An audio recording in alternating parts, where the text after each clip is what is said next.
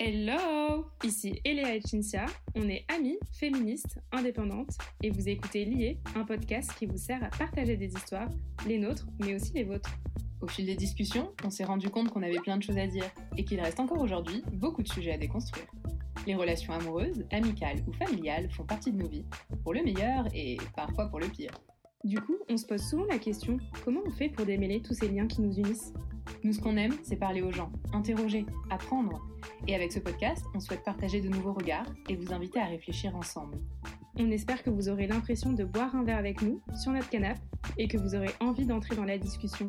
Bonne écoute Bonjour à tous, ici l'équipe de Lié. On est super contente de vous retrouver pour un nouvel épisode.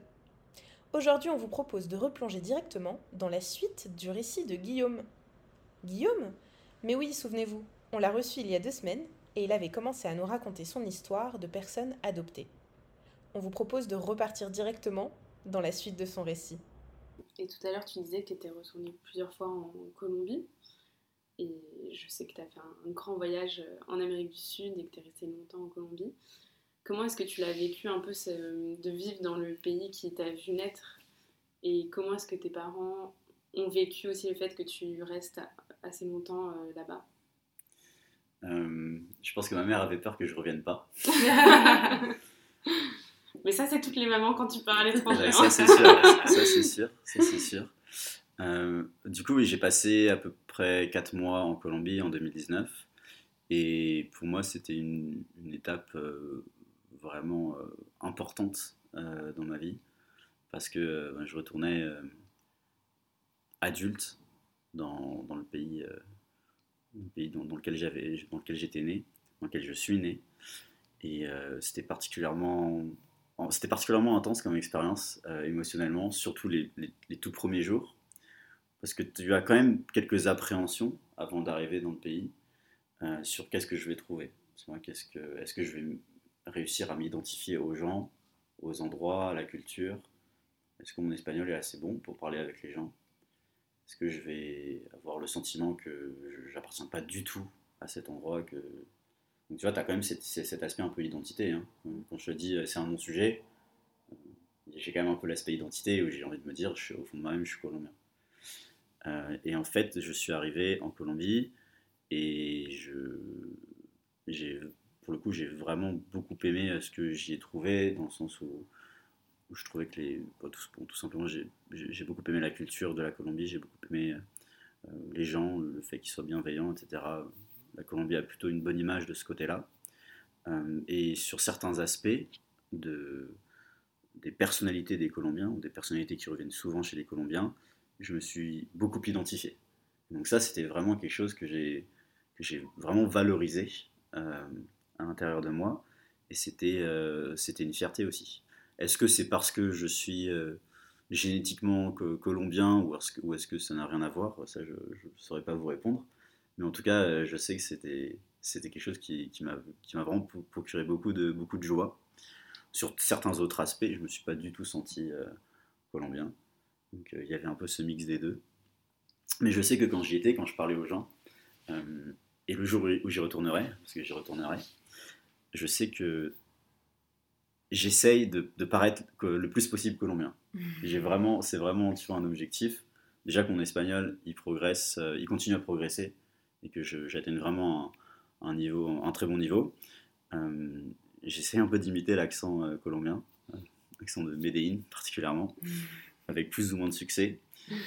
Et bien sûr, comme j'ai la tête d'un Colombien, les gens dans la rue, enfin dans la rue, les gens quand je commence à leur parler, euh, si j'arrive à avoir un assez bon accent, ils peuvent penser que je suis colombien. tu vois. Et du coup, les premières fois où je parlais à des gens en Colombie, c'était vraiment un peu un test. Je le prenais un peu comme un, un test, euh, un, un jeu, tu vois. Est-ce que, est que les gens vont, vont se dire que je suis colombien? Parfois, ils crament direct. Et puis parfois, euh, et puis parfois euh, ça passe. Et c'est qu'au bout de 2-3 minutes que tu dis euh, Ouais, je suis français. Et tu regardes comment ça, t'es français Je pensais que t'étais colombien, t'as vraiment la tête d'un colombien. Et là, tu, tu te sens fier, tu vois. Tu te sens fier, tu te dis Bah ouais, ouais. Et après, tu dis Ah non, mais c'est vrai qu'en fait, je suis colombien. Je suis, euh, je suis euh, adopté, donc je suis né ici, mais j'ai vécu toute ma vie en France. Et souvent, alors je sais pas si c'est les Colombiens en particulier, les, gens que j'ai rencontrés, mais ça m'est souvent arrivé là-bas que les gens me disent, euh, que des Colombiens ou des Colombiennes me disent, ah mais ça se voit que tu es colombien en fait. Ok, après avoir écouté ton histoire, ça se voit direct que tu es colombien, que, as, que, que, tu, que tu penses, que tu parles comme un colombien, ça se voit que tu appartiens ici, tu vois. Et on te dit ça, et alors c'est peut-être, euh, entre guillemets, de, la gentillesse, mm. euh, mais quoi qu'il en soit, ça fait, ça, franchement, ça te réchauffe le cœur. Tu dis, tu vois. Et, c'est vraiment quelque chose que j'ai appris à, à, beaucoup aimer, euh, c'est ce sentiment de double nationalité. je sens que je suis colombien. Je sens encore plus que je suis français. Franchement, j'aime beaucoup mon pays. Mon pays, ça reste la France. Mais ce sentiment vraiment d'appartenir d'une manière très différentes, mais d'appartenir à deux pays, d'appartenir à deux cultures, c'est quelque chose que, que, je chéris, vraiment.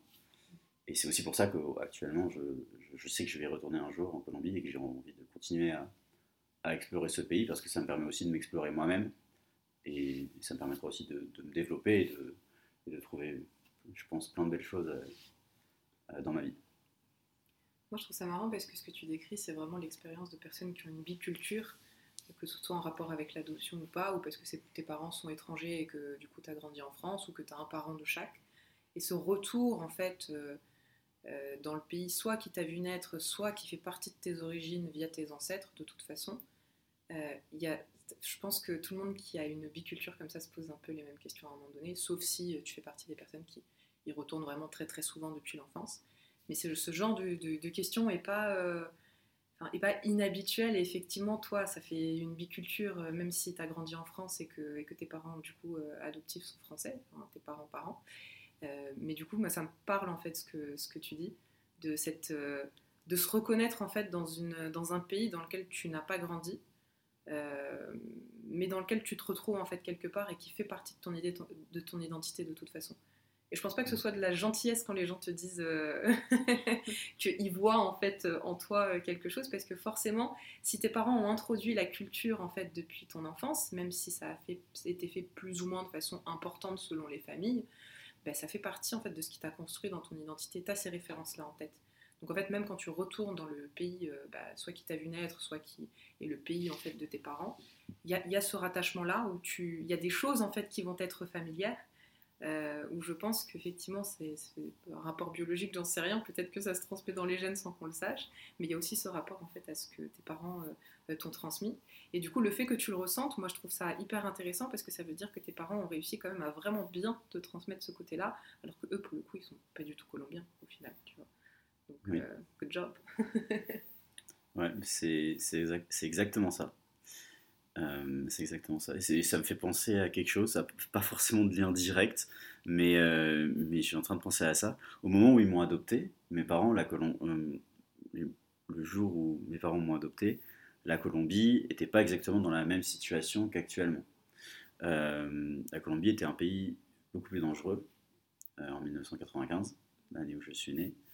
Et, et puis, du coup, je me dis qu'en fait, ça a aussi ajouté à leur euh, à ce qu'ils ont fait. C'était, c'était, c'est moins simple, je pense, que ce qu'ils ont fait à l'époque, s'ils l'avaient fait euh, aujourd'hui. c'est quelque chose d'assez, euh, d'assez spécial d'aller de. Je sais pas si tu t'imagines, d'arriver dans un pays où il y a la guerre civile, où il y a des attentats. il peut y avoir un attentat à peu près à n'importe quel endroit de la capitale. Moi, je suis né dans, la capitale, Bogota. Ils sont venus pour chercher un enfant. Ils sont ma mère, elle est restée trois mois, le temps que le processus se termine. Donc ils ne parlaient pas espagnol. Hein. En arrivant en Colombie, ils ont appris là-bas dans leur maison, leur sorte de maison, maison d'hôte. Euh, donc c'est c'est assez cool. C'était la première fois que tes parents allaient en Colombie? Ah mais totalement, Et, en, en, Amérique euh, latine de manière générale. Et du coup, moi j'ai une question, c'est pourquoi, euh, pourquoi ils ont choisi la Colombie? C'est parce que du coup, ils, pouvaient, ils pouvaient adopter là-bas, que c'est en fait le premier pays où il y a eu une opportunité pour eux?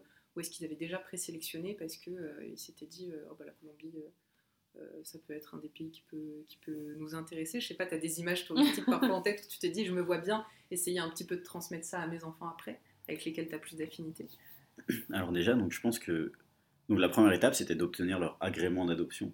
En France, on leur dit c'est bon, on va vous donner les papiers qui disent qu'on approuve que vous êtes des personnes en capacité d'adopter. Tel profil d'enfant. Donc ils vont te dire ça va être le profil, euh, un, enfant, un bébé, un enfant bas âge, ou un enfant qui peut être aussi un peu plus grand, un enfant en bonne santé, ou peut-être un enfant avec des difficultés médicales. Donc il y a déjà ça. Donc ils ont obtenu leur agrément. et ensuite, une fois que tu obtiens ton agrément d'adoption, tu choisis de t'orienter plutôt vers l'adoption en France ou alors vers l'adoption à l'étranger. L'adoption en France, ils savaient que ça prendrait très probablement plus de temps, beaucoup plus de temps que l'adoption à l'étranger. Je pense qu'il y avait, tout, simplement, en tout cas à l'époque, je pense que c'est aussi le cas aujourd'hui, il y avait moins d'enfants euh, adoptés en France, euh, d'enfants en bas âge. Donc ils sont tournés vers l'adoption à l'étranger. Quand tu cherches à adopter à l'étranger, euh, tu as une liste d'organismes et de pays avec lesquels la France a un accord pour, pour l'adoption. Euh, et donc euh, la Colombie faisait partie de cette liste-là. Donc euh, l'organisme avec lequel j'ai été adopté faisait partie de, cette liste-là. Et donc c'est pour ça qu'ils ont pris contact avec cet organisme-là, en Colombie. Et, que je pense qu'ils ont reçu des réponses plutôt positives. ils ont quand même dû attendre un certain temps, je pense à peu près deux ans. Et, et, puis ensuite ça a fonctionné. Mais je pense qu'à l'époque, en tout cas, les choix étaient... Il n'y avait pas forcément énormément de choix en termes de pays. Euh, donc c'est pour ça qu'ils sont tournés vers la Colombie. Et est-ce que tes parents ils sont retournés depuis en Colombie? Oui, oui, en fait mes parents ils sont retournés en Colombie euh, avec euh, mes deux sœurs et moi. Quand on avait, alors enfin quand moi j'avais peut-être 16 ans et du coup mes sœurs elles en avaient 14 et 12 à peu près. Hein. Et du coup oui on est retourné en vacances en Colombie pour pendant deux semaines pour euh, redécouvrir notre pays avec des yeux euh, d'adolescent, pour, commencer à se, former aussi des, souvenirs de la Colombie. Euh, mais moi, pour le coup, je considère que j'ai vraiment commencé à, bien connaître mon pays avec mes yeux d'adulte, quand j'y suis retourné en 2019. Ils ont quand même voulu le faire, ce voyage, tous ensemble, enfin avec tes sœurs. Ouais, c'était vraiment ça. C'était important pour eux, peut-être aussi je pense que c'était important pour eux et je pense qu'ils se disaient surtout que c'était important pour nous euh, de, voilà, de refaire un voyage, de, de, prendre cette initiative où on va repasser du temps dans notre pays euh, d'origine euh, à un âge où on a, on a déjà on est capable de former des, souvenirs, de se former des souvenirs. Et puis, ouais, c'est, je pense que ça aussi, ça faisait bien entendu partie de, tout le cadre qu'ils ont mis en place pour qu'on soit toujours euh, fiers euh, de, nos origines et qu'on comprenne euh, le plus possible qu'est-ce que signifie notre adoption et qu'on comprenne, qu'on ait un regard sur notre pays d'origine également, ça fait bien sûr partie de, ce processus-là. Et du coup, toi, après, quand tu as fait ton voyage solo, tu es revenu, tu as eu le temps d'y réfléchir, qu'est-ce que tu dirais avec le recul que ça t'a apporté de faire cette expérience? Parce qu'en plus, tu es resté un bon moment en Colombie quand même. Avec le recul, qu'est-ce que tu dirais que ça t'a apporté? Euh, déjà, j'ai amélioré mon espagnol. ouais. Donc ça, c'est sympa. Euh, qu'est-ce que ça m'a apporté? Euh, Alors, avant de faire ce voyage, je connaissais pas, pas, pas grand-chose de... Enfin, entre guillemets, je connaissais pas grand-chose de la Colombie. J'avais quelques, quelques idées sur ce que c'était, quel type de musique, quel type de nourriture, peut-être quelques, quelques idées sur les personnalité des gens, sur, sur certaines vies du pays. Je connaissais pas Pablo Escobar, tu vois. Mm. Euh, et maintenant, euh, la Colombie, euh, j'ai l'impression qu'elle fait partie intégrante de ma vie, dans le sens où je connais beaucoup plus de choses sur ce pays-là. J'ai, je, je, comprends pourquoi je me sens colombien dans mon cœur. et je sais que je vais y retourner un jour, peut-être même pour y vivre. Ça, l'avenir me le dira. Euh, ça m'a vraiment apporté une confirmation que une partie de, mon identité était là-bas. Et je me sens aujourd'hui, franchement, je me sens aujourd'hui plus complet en tant que personne et avec plus de réponses sur mon identité euh, qu'avant mon voyage. Bon, ça, c'est tout, tout, à fait euh, ma manière d'avoir vécu les choses. forcément, j'ai encore des, questionnements sur mon futur, sur ma vie. à 27 ans, c'est normal. Euh, mais j'ai trouvé pas mal de réponses euh, grâce à ce voyage-là. Aujourd'hui, je connais euh, des Colombiens qui vivent en Colombie, je connais des Colombiens qui vivent en France, quelques-uns. Je suis ce qui se passe aussi pas mal de l'actualité colombienne. vraiment, je, bah, j'ai, développé en fait un, amour pour un, second pays. Alors qu'avant, c'était plutôt une curiosité, une excitation de savoir qu'est-ce qu'il y avait.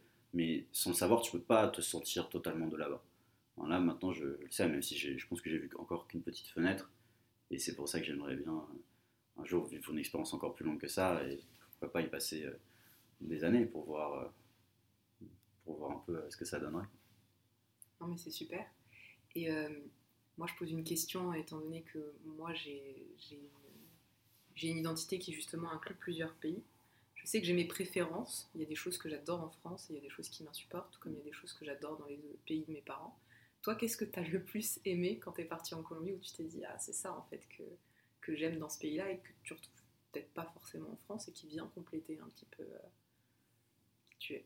Alors, ça va être très cliché, hein, parce que les Colombiens ont souvent cette image, mais pour moi, c'est le, vraiment le, la tranquillité d'esprit et la bienveillance des gens que j'ai rencontrés. Bon, là, je fais bien sûr euh, une simplification extrême, mais de manière générale, c'est le sentiment d'avoir tout le temps été bien accueilli euh, et que les gens se. Je sais pas, il y a quelque chose où je me suis vraiment identifié. Euh, dans ma personnalité, je me suis identifié comme une personne qui vient de là-bas. J'ai trouvé que les gens étaient. C'est ça, ils, ont ce calme, ils ont cette cette façon de voir la vie qui est peut-être un peu plus pragmatique, euh, parfois un peu plus euh, légère, mais également avec beaucoup de réalisme aussi sur leur pays, mais qui ils avancent dans la vie et, puis voilà, c'est assez différent de, des profils qu'on peut avoir, euh, en tout cas de ce que je connais. moi j'habite à Paris, donc voilà, forcément c'est très différent.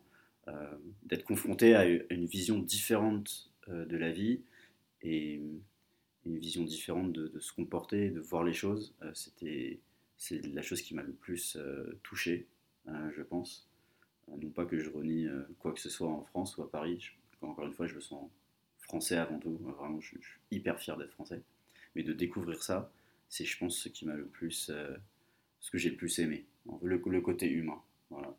Mais c'est cliché, hein. Après, tu, on, habite à Paris, donc en même temps, euh, on peut toujours faire plus chaleureux que les Parisiens.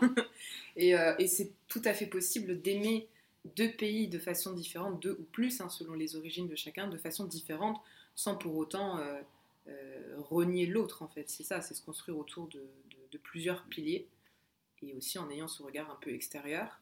Euh, qui permet justement de, voir dans ton pays d'origine, enfin du coup dans lequel tu as, quand je dis pays d'origine, là je parle de la France, là où tu as grandi du coup, euh, d'avoir un petit peu ce recul et de te dire ah ça en fait c'est plus sympa mais ailleurs. Ça peut dire qu'on aime moins la France, ça veut juste dire qu'on a peut-être un regard euh, extérieur et parfois plus, plus critique. Mais, mais je trouve que ce recul-là aussi, il est intéressant à voir quand tu justement pars à l'étranger, notamment pour, pour une période de temps un petit peu longue. Ça permet de remettre les choses en perspective ça permet de remettre les choses en perspective. Et moi, ça m'a permis aussi, euh, le jour où je suis revenu en France, après de longs mois, ça m'a permis de me rendre compte de, tout ce que j'ai en France euh, et de tout ce que de tout ce qu'il y a de disponible dans ma vie qui existe en France, qui est vraiment, euh, qui est vraiment phénoménal. enfin, je prends, bon, là, bien sûr, il y a la famille, il y a les amis, mais je prends un exemple tout bête. Hein, quand je suis revenu, euh, quand je suis revenu en France après la Colombie, euh, là, c'est le moment, je pense, où j'étais le plus émerveillé dans ma vie en voyant certains endroits dans Paris. J'ai vécu euh, une bonne partie de ma vie à Paris, notamment de, mes 0 à mes 10 ans, j'ai vécu à Paris. Et je pense que j'ai jamais été aussi émerveillé avec des yeux d'enfant de, de, la beauté de la ville, de, la beauté de certains endroits, de certaines habitudes des Français, euh, bon, la nourriture, bien entendu. Mais tu vois, ça, ça te permet aussi de. c'est une chance incroyable, je pense, euh, de, de, te rendre compte que, bah, en fait, dans, dans, le pays où tu as grandi, c'est. On a, enfin, en tout cas, moi, je, c'est vraiment euh, ce que je pense qu'on a des, vraiment beaucoup, beaucoup de choses incroyables. Et, et encore, on parle même pas des aspects, des aspects économiques, sociaux, accès à une éducation équitable. À la santé. Il y a tous ces aspects-là aussi quand tu arrives, en tout cas moi, quand j'arrive dans mon pays euh, d'origine, euh, la Colombie, où il, y a, tous les aspects euh, très sympas dont- que j'ai pu évoquer. Puis il y a aussi les aspects un peu plus, un peu plus tristes, où tu te rends compte que à certains endroits, euh, dans certains endroits, dans beaucoup d'endroits euh, de la Colombie, il y a, il y a de la misère, ce qu'on peut appeler pas loin de la misère. Il y a beaucoup de, beaucoup de, tristesse, hein, beaucoup de malheur dans, les histoires euh, de, beaucoup de Colombiens et de Colombiennes. Il n'y a pas que ça, heureusement, mais voilà, c'est ben, pas c'est pas la France, c'est pas les mêmes euh, niveaux de vie. Et puis parfois, quand tu peux être euh, abandonné en Colombie, tu l'es peut-être beaucoup plus qu'en France. Quand je dis abandonné, c'est abandonné par, par l'État, par le gouvernement, mais aussi euh, parfois par la société. Euh, Parce que tout, tout simplement loin géographiquement, parce que tu corresponds pas forcément à ce que la société euh, veut de toi, ben, peut-être qu'il n'y a pas les mêmes aussi les mêmes comment dire les mêmes outils, les mêmes organisations qu'en France pour, permettre te permettre comment dire d'avoir une vie un peu meilleure. Ça, pour moi, c'est quelque chose que tout le monde devrait faire au moins une fois dans la vie. C'est vraiment, euh, au-delà de juste partir en vacances, aller passer quelques mois dans d'autres pays. Parce que justement, c'est en fait tout ce que tu viens de dire, c'est tu reviens et puis en fait, tu as un regard extérieur sur euh, ton pays, celui où tu as grandi. Mais d'un autre côté, tu es aussi quand même très content parfois de revenir parce que justement, il y a toutes ces chances dont tu parles. Et quand tu parles de redécouvrir Paris sous un autre angle, je me reconnais complètement. Donc euh, partir à l'étranger pendant plusieurs mois, euh, je pense que c'est une étape euh, qui, quand c'est en lien avec tes propres origines, est hyper touchante, mais qui, au-delà de ça, moi je la conseille à tout le monde de, de toute façon. Enfin, T'apprends tellement de choses que. Allez-y en fait. Ben, quand c'est ouais, après il il faut que ce soit accessible et possible hein, pour euh, Bien sûr. Euh, ce, qui, ce qui est forcément, bien entendu, pas le cas de, de tout le monde. Moi, j'avais vraiment la, la chance de pouvoir le faire, euh, d'un point de vue financier, tout simplement. Euh, donc, c'était. euh, moi, j'ai- pris cette chance, mais je suis aussi conscient que c'est une chance incroyable. Euh, je pense que mon adoption et le fait d'avoir voyagé, pas qu'en Colombie, d'ailleurs, j'ai connu d'autres pays d'Amérique latine, ça m'a donné une, une certaine ouverture d'esprit, je pense, sur le monde, sur la manière de voir la vie. Peut-être un peu d'indulgence avec les gens qui voient la vie d'une manière différente, d'une manière différente que moi. Mais je pense surtout que ça, c'est une chance que j'ai eue dans ma vie. Et, et pas forcément tout le monde a, a cette possibilité-là à un moment de leur vie de, de- de faire ces choix-là.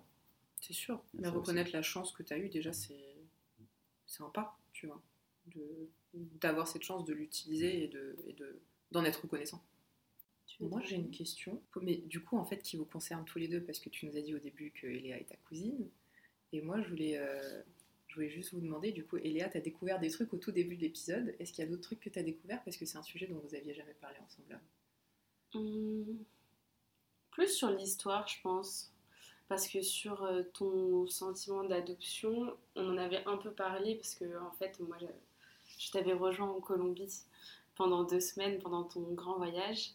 Et, je t'avais vu évoluer pendant ce voyage. Et quand tu disais tout à l'heure euh, que tu racontais par exemple qu'un Colombien t'avait dit euh, Ah, mais t'es Colombien et tout. Moi, j'ai vu cette scène quand j'étais avec toi.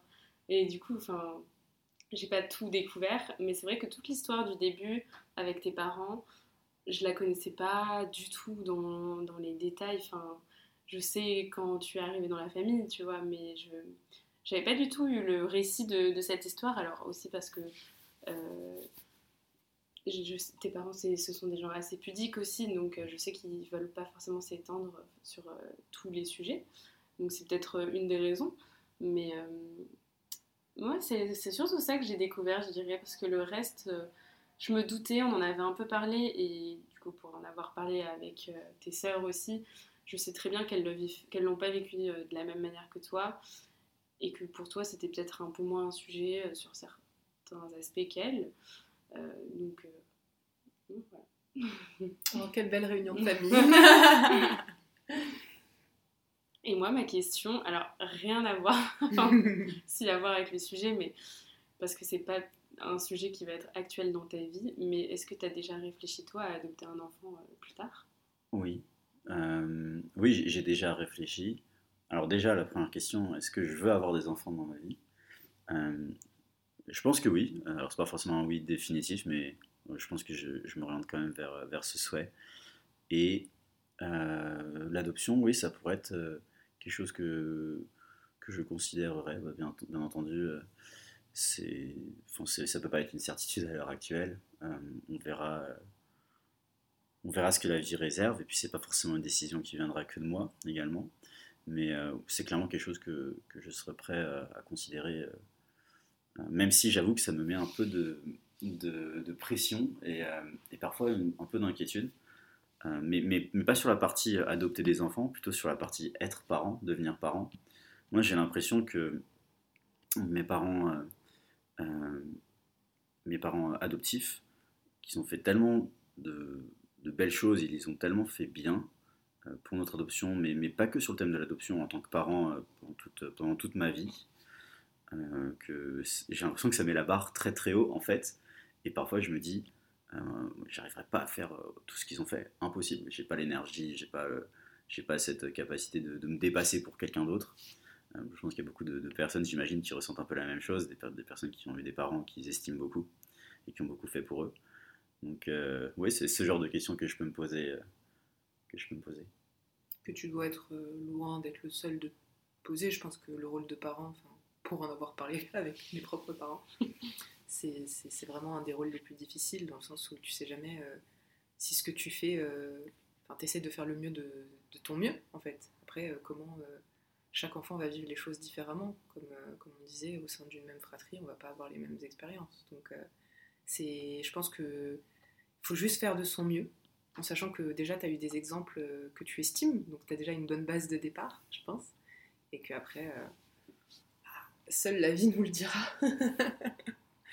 Mais c'est des inquiétudes, je pense, qui sont partagées par beaucoup, beaucoup de monde, donc c'est compréhensible. Et euh, le petit mot de la fin, est-ce que tu aurais un conseil à donner euh, à des gens qui soit ont été adoptés ou qui veulent adopter ou... Franchement, j'ai pas de conseil spécial à donner.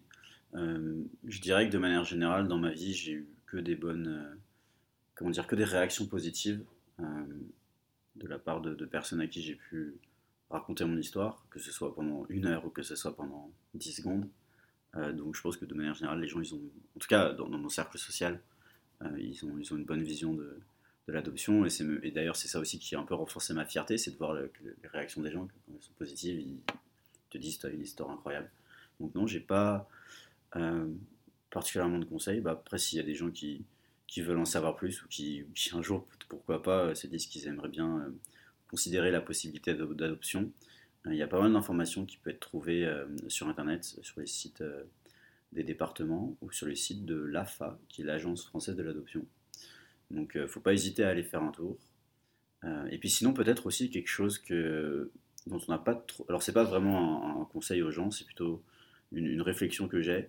S'il y a quelque chose dont on a peu parlé, on ne peut pas bien sûr évoquer tous les sujets, mais c'est les parents biologiques et notamment euh, ma maman biologique. En fait, je me dis que parfois les, mamans, biologiques, les mamans biologiques, c'est un thème qui est assez peu souvent abordé. En tout cas, moi, c'était le cas euh, au sein de ma famille. Même moi, je me suis souvent pas trop posé la question de qu'est-ce que pouvait ressentir ma maman biologique aujourd'hui, euh, si, si, elle, si elle est toujours vivante. Hein, parce que la formation, je ne sais pas, je n'ai pas essayé de rechercher ma maman.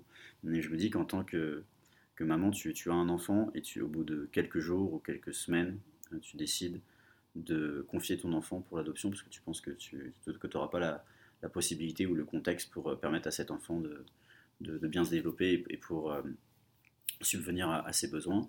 Et je pense que ça doit être quelque chose d'extrêmement dur à faire, probablement le, très certainement le choix le plus dur à faire dans la vie d'une personne et qui reste probablement aussi euh, euh, pour, euh, pour toute sa vie. Quoi. Et du coup, ça, peut-être que c'est quelque chose à laquelle c'est une chose à laquelle je commence à réfléchir un peu maintenant, qui me dit peut-être qu'il faut que je fasse la démarche d'essayer de retrouver notamment ma maman biologique, parce qu'il y a juste pour dire que je vais bien, peut-être pour dire merci aussi. Et j'ai commencé à réfléchir à ça que récemment. alors que, en fait, je pense que ça aurait été cool si j'avais si j'avais pu réfléchir, enfin, avoir cette réflexion un peu plus tôt.